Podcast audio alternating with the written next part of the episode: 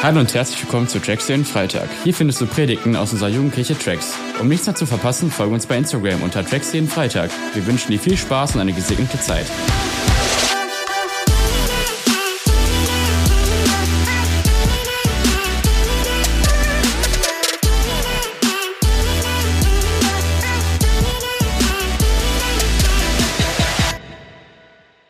Hey, richtig cool euch zu sehen.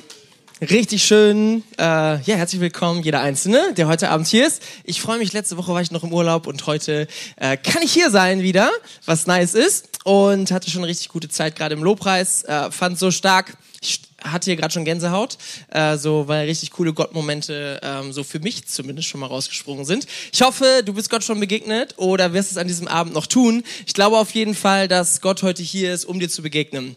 Und dafür will ich kurz beten. Und deswegen kling dich doch ein, mach mal kurz deine Augen zu. Jesus, wir sind heute hier, weil wir dir begegnen wollen und weil wir dich mehr kennenlernen wollen.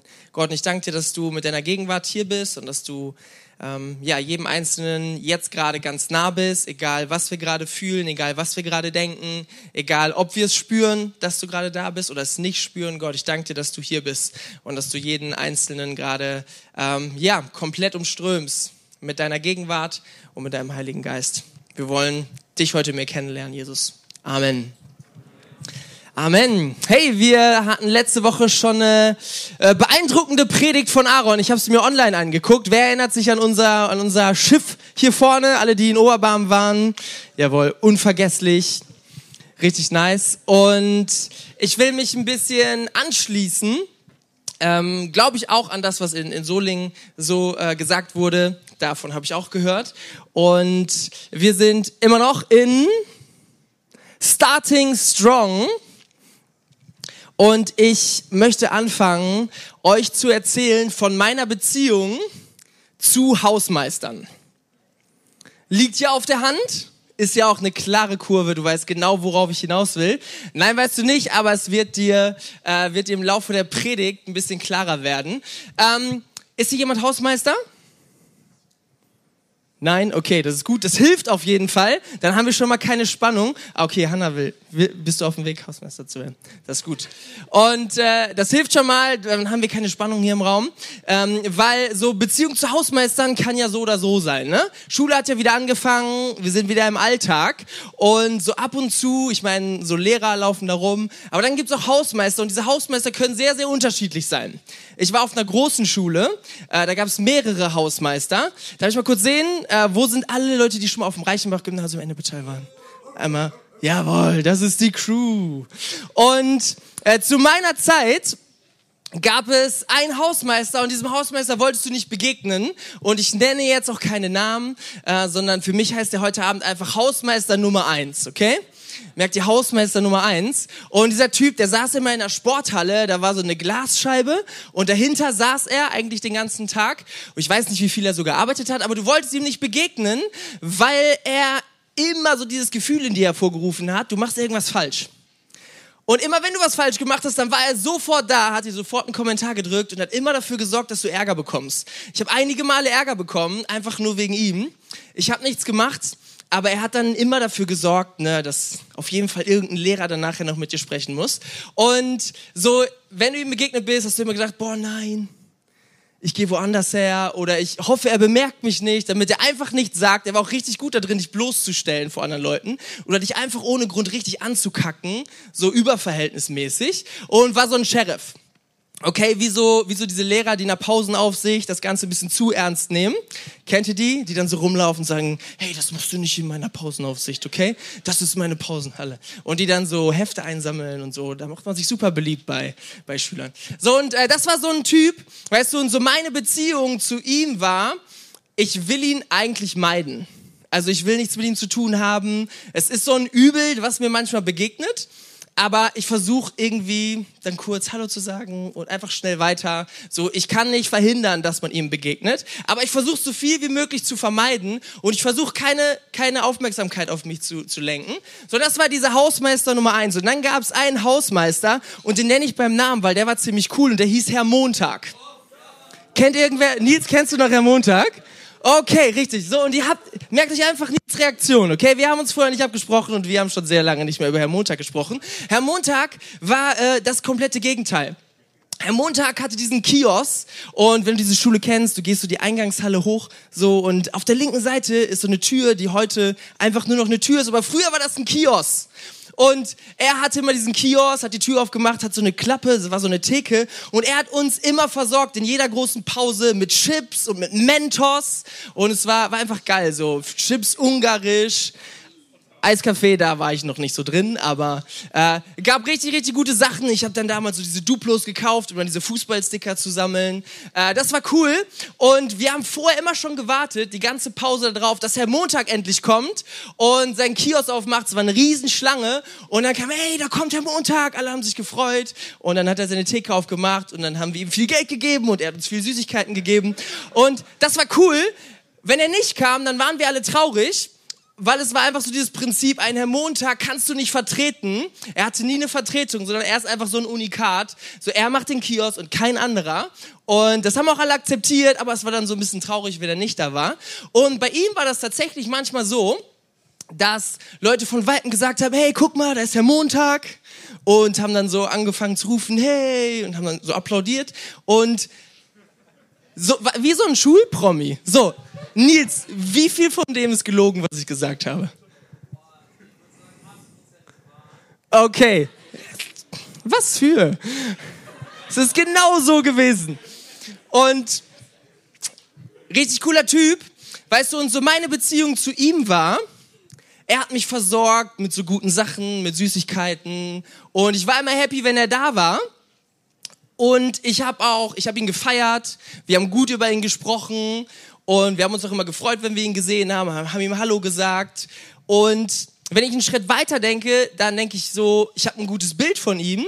Ich habe ihm auch applaudiert, aber ich kannte ihn gar nicht.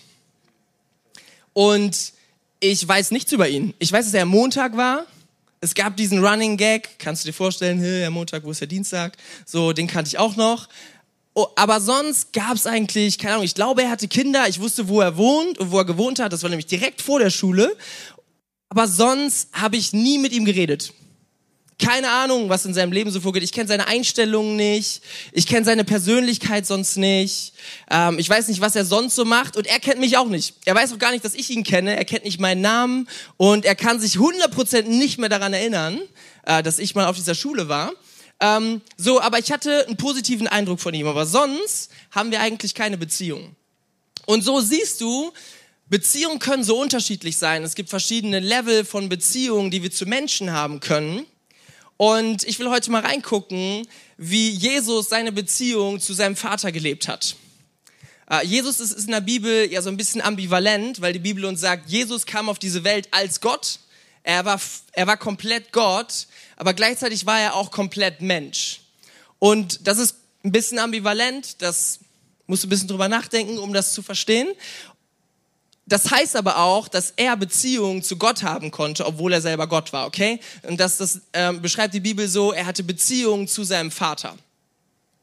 Und diese Beziehung, die wird an vielen Verstell äh, verschiedenen Stellen beschrieben. Und ich möchte in eine sehr eindrucksvolle Stelle reingehen wo beschrieben wird, wie er mit seinem Vater redet. Und das ist eine Story relativ zum Ende seines Lebens. Im Prinzip eigentlich sogar sehr zum Ende seines Lebens. Er ist in einem Garten und er weiß, er wird sterben. Und er nimmt sich noch einmal Zeit zu beten. Und wenn du die Bibel feierst, dann gib mal einen großen Applaus für Lukas 22, 41 bis 44. Da steht, er entfernte sich einen Steinwurf weit, kniete nieder und betete. Vater, wenn du willst, dann lass diesen Kelch des Leidens an mir vorübergehen. Doch ich will deinen Willen tun, nicht meinen. Da erschien ein Engel vom Himmel und stärkte ihn. Aber er war von Angst erfüllt und betete noch heftiger und kämpfte so sehr, dass sein Schweiß wie Blut auf die Erde tropfte.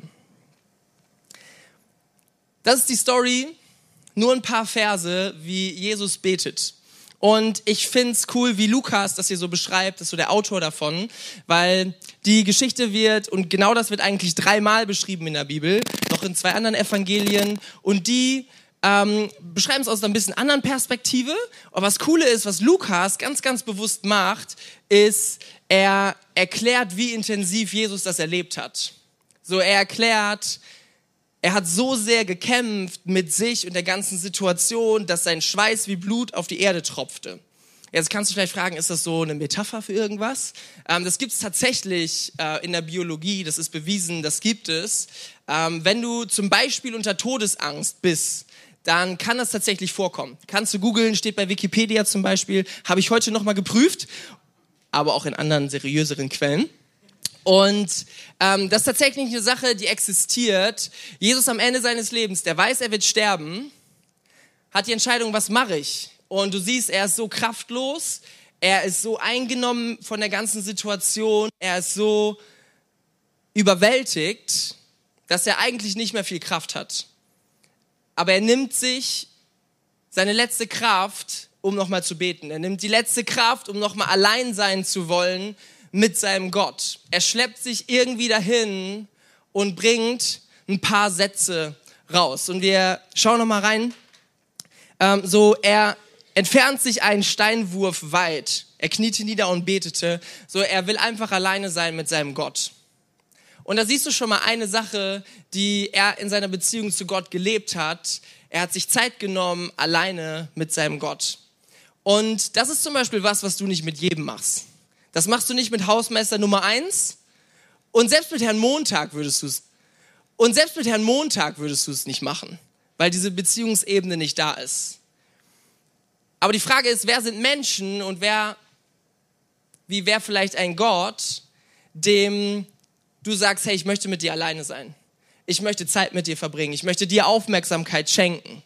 So könnte man eine Beziehung mit Gott leben, die so aussieht, wo du einfach sagst, hey, ja, bei Tracks ist cool, aber ich lieb's auch mit ihm alleine zu sein. Ich lieb's auch einfach Zeit mit ihm zu verbringen. Wenn ich nach Hause gehe und dann ist Gott immer noch da und ich lade ihn immer noch ein in mein Leben, auch da ist er immer noch da und ich will mein Herz aufmachen und ich will Zeit mit ihm verbringen. Dann sagt der Vater, wenn du willst, dann lass diesen Kelch des Leidens an mir vorübergehen. Doch ich will deinen Willen tun, nicht meinen. Er bringt Gott seine Situation. Ähm, weißt du, er beschönigt überhaupt nichts. Das ist ja auch total, total krass so, weil Jesus hier letztendlich sogar was betet, was am Ende gar nicht erhört wird. Könntest du sagen. Ähm, so, er, ich meine, es ist schon klar, er sagt dann, okay, aber dein Wille geschieht. Aber du siehst, wie sehr er sagt, hey Gott, ich hoffe einfach, dass es irgendwie noch einen einfacheren Weg gibt, als den, den du jetzt gerade gehst. Ich hoffe einfach, dass sich an der Situation irgendwas noch verändert und du siehst, wie, wie krass er mit sich gekämpft hat. So, er kommt zu Gott komplett ehrlich. Und ich glaube, auch das ist manchmal für uns interessant. Ja, wie gehst du denn zu Gott? Ist Gott jemand, den du eigentlich so meidest, wo du denkst, oh nein, nicht schon wieder? Ähm, und du kommst vielleicht hier hin und ganz ehrlich, ich kenne das. Du kommst zu Tracks und dann denkst du, also nicht aus den letzten Jahren so meines Lebens, aber ich kann mich sehr gut an Zeiten erinnern, wo du dann sagst, hey Gott, ich habe eine Woche nicht mehr mit dir geredet und ich hoffe, du bist nicht sauer. Sorry. Und dann denkst du erstmal, oh, aber bevor ich jetzt mit ihm rede, ich muss eigentlich erstmal, also entweder ich rede heute gar nicht mit ihm oder ich muss erstmal fünf, sechs Sachen klären. Und dann ist die Frage, kriegst du die Kurve und dann bringst du erstmal so ein paar Sachen vor Gott oder lässt du es einfach so und du gehst so ein bisschen auf Abstand. Ähm, ich glaube, der ein oder andere weiß sehr gut, wovon ich rede. Ist das so eine Beziehung, die du hast? Oder gehst du auf ein Level höher und sagst, Gott, ich möchte mit meinem ganzen Leben jetzt gerade zu dir kommen? Ich möchte ganz ehrlich werden. Ich möchte auch nicht irgendwas vorspielen. Ich möchte nicht so tun, als ob mein Leben voll cool ist und ich mache jetzt so einen frommen Christen und lass den so raushängen und ich sag das, was die anderen hören wollen, damit ich irgendwie ähm, reinpasse so ähm, bei Tracks oder in Kirche oder in meine Kleingruppe oder was auch immer, sondern Jesus kommt hier komplett echt. Und genauso echt kannst du vor Gott kommen. Genauso kannst du deine Zweifel ihm sagen. Kannst du sagen, boah, ich weiß nicht, ob das so cool ist. Gott, und ich verstehe auch gerade nicht, was hier gerade abgeht. Und genauso kannst du aber auch sagen, Gott, aber ich will dir vertrauen und ich will mit dir zusammen sein. Und weißt du, das ist ein ganz interessanter Punkt, dass Jesus anscheinend, der Gott ja ganz gut kannte, könnte man sagen, dass er anscheinend sagt, dieser Gott ist so vertrauenswürdig, dass ich mich in seine Hände begebe. Hey, wo würdest du dich so verletzlich machen, dass du so ehrlich bist? Kaum vor jemandem. Vielleicht so richtig, richtig gute Freunde. Wo gehst du hin, wenn es dir richtig mies geht? So in den richtig miesen Momenten deines Lebens, dann gehst du nicht zu so einem Hausmeister Nummer eins und du gehst auch nicht zu Herrn Montag, sondern du gehst zu jemandem, wo du ein richtig tiefes, richtig tiefe Beziehungsebene hast. Und Jesus scheint hier deutlich zu machen, du kannst Gott vertrauen. Er hat damals Gott vertraut. Er gibt Gott so einen Stempel und sagt, okay, Gott kann diese Situation aushalten und Gott wird das nicht ausnutzen, er wird damit nicht schlecht umgehen, sondern du kannst dich in seine Hand begeben. Du kannst sagen, hey, ich lass mich drauf ein. Was denkst du, Gott? Ich möchte einfach bei dir gerade sein, weil es mir nicht gut geht. Und das ist, ähm, das ist so cool. Und ich wollte, möchte dich einfach fragen, und das ist der, ein ganz, ganz, ganz, ganz simpler Gedanke heute eigentlich. Wie ist eigentlich dein Beziehungslevel zu Gott? Wo stehst du gerade mit ihm? Und es ist vielleicht auch mal ganz gut zu verstehen, ah ja, es gibt so verschiedene Beziehungslevel. Und ich weiß nicht, wo du gerade stehst, aber es ist so stark, wenn du, wenn du tiefer wirst mit Gott. Und wenn du sagst, ich möchte ehrlicher werden. Ich möchte dir näher sein. Ich will mehr Fokus richten auf, ähm, auf dich, Gott.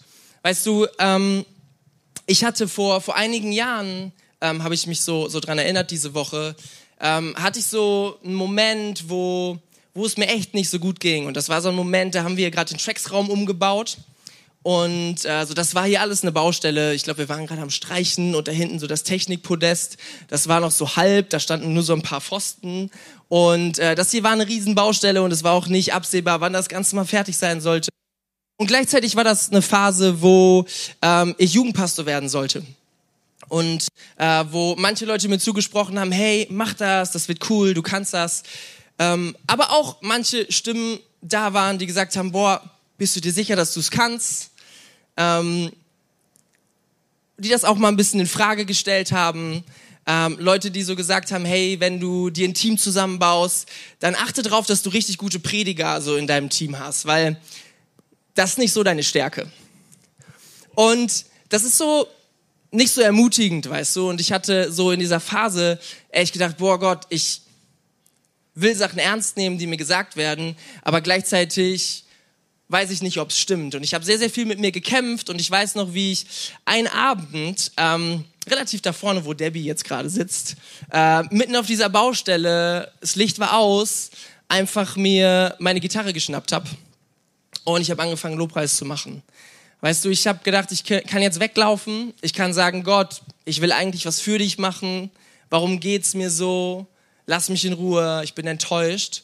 Oder ich komme zu dir und so diesen Schmerz und die Situation, die gerade echt schwer ist für mich, da möchte ich einfach maximal in deine Nähe kommen. Und ich will einfach das Ganze vor dich bringen. Und ich weiß noch, wie, ähm, ja, es so ein super intensiver Abend war, wo äh, keiner hier war und das ganze Ding war unfertig und es war so, ey, ich habe keine Ahnung, wie das hier wird. Keine Ahnung, wie die nächsten Jahre aussehen. Aber Gott, ich hoffe einfach, dass du aus diesen Scherben und aus diesem Unfertigen und dass du aus diesen ganzen Fragezeichen, dass du irgendwas Gutes rausmachst, Gott. Ich habe gerade keine Antworten, aber ich will das alles vor dich bringen. Und das war nicht der Abend, wo ich dann plötzlich so dachte, hey, das wird alles super gut und alle Fragezeichen sind geklärt. Aber ich habe einfach irgendwie gespürt, okay, Gott ist da und vielleicht reicht das. Vielleicht reicht mir das aus, einfach die nächsten paar Schritte zu gehen. Und ich sag dir, es ist so gut, wenn das einfach ausreicht. Wenn du zu Gott kommen kannst und einfach sagst, hey, bist du da? Und du merkst, ja, er ist da. Und alles andere wird sich vielleicht später klären. Vielleicht geht's dir gerade so und dann möchte ich dich einladen, jetzt gleich, wenn wir in Lobpreis gehen, ähm, seine Nähe zu suchen. Und genau das zu machen, weißt du, nicht wegzulaufen, nicht jemanden zu, zu meiden, nicht einfach nur, hey, ich klatsche, weil alle klatschen. Ich jubel Gott zu und ich kenne Leute, die Gott kennen und die reden gut über ihn, also scheint das irgendwie cool zu sein, aber ich kenne ihn überhaupt nicht, sondern ich will dich einladen, heute auf eine andere Ebene zu gehen, zu sagen, Gott, ich möchte dich kennenlernen. Mir reicht es nicht aus, dass ich jemanden kenne, der dich kennt und der redet gut über dich und deswegen scheint das schon irgendwie gut zu sein. Gott, sondern ich möchte dich kennen. Ich möchte dir nah sein. Und ich möchte, dass ich in solchen Momenten als allererstes zu dir komme, weil es das Wichtigste ist und weil es das Beste ist, was in solchen Situationen passieren kann.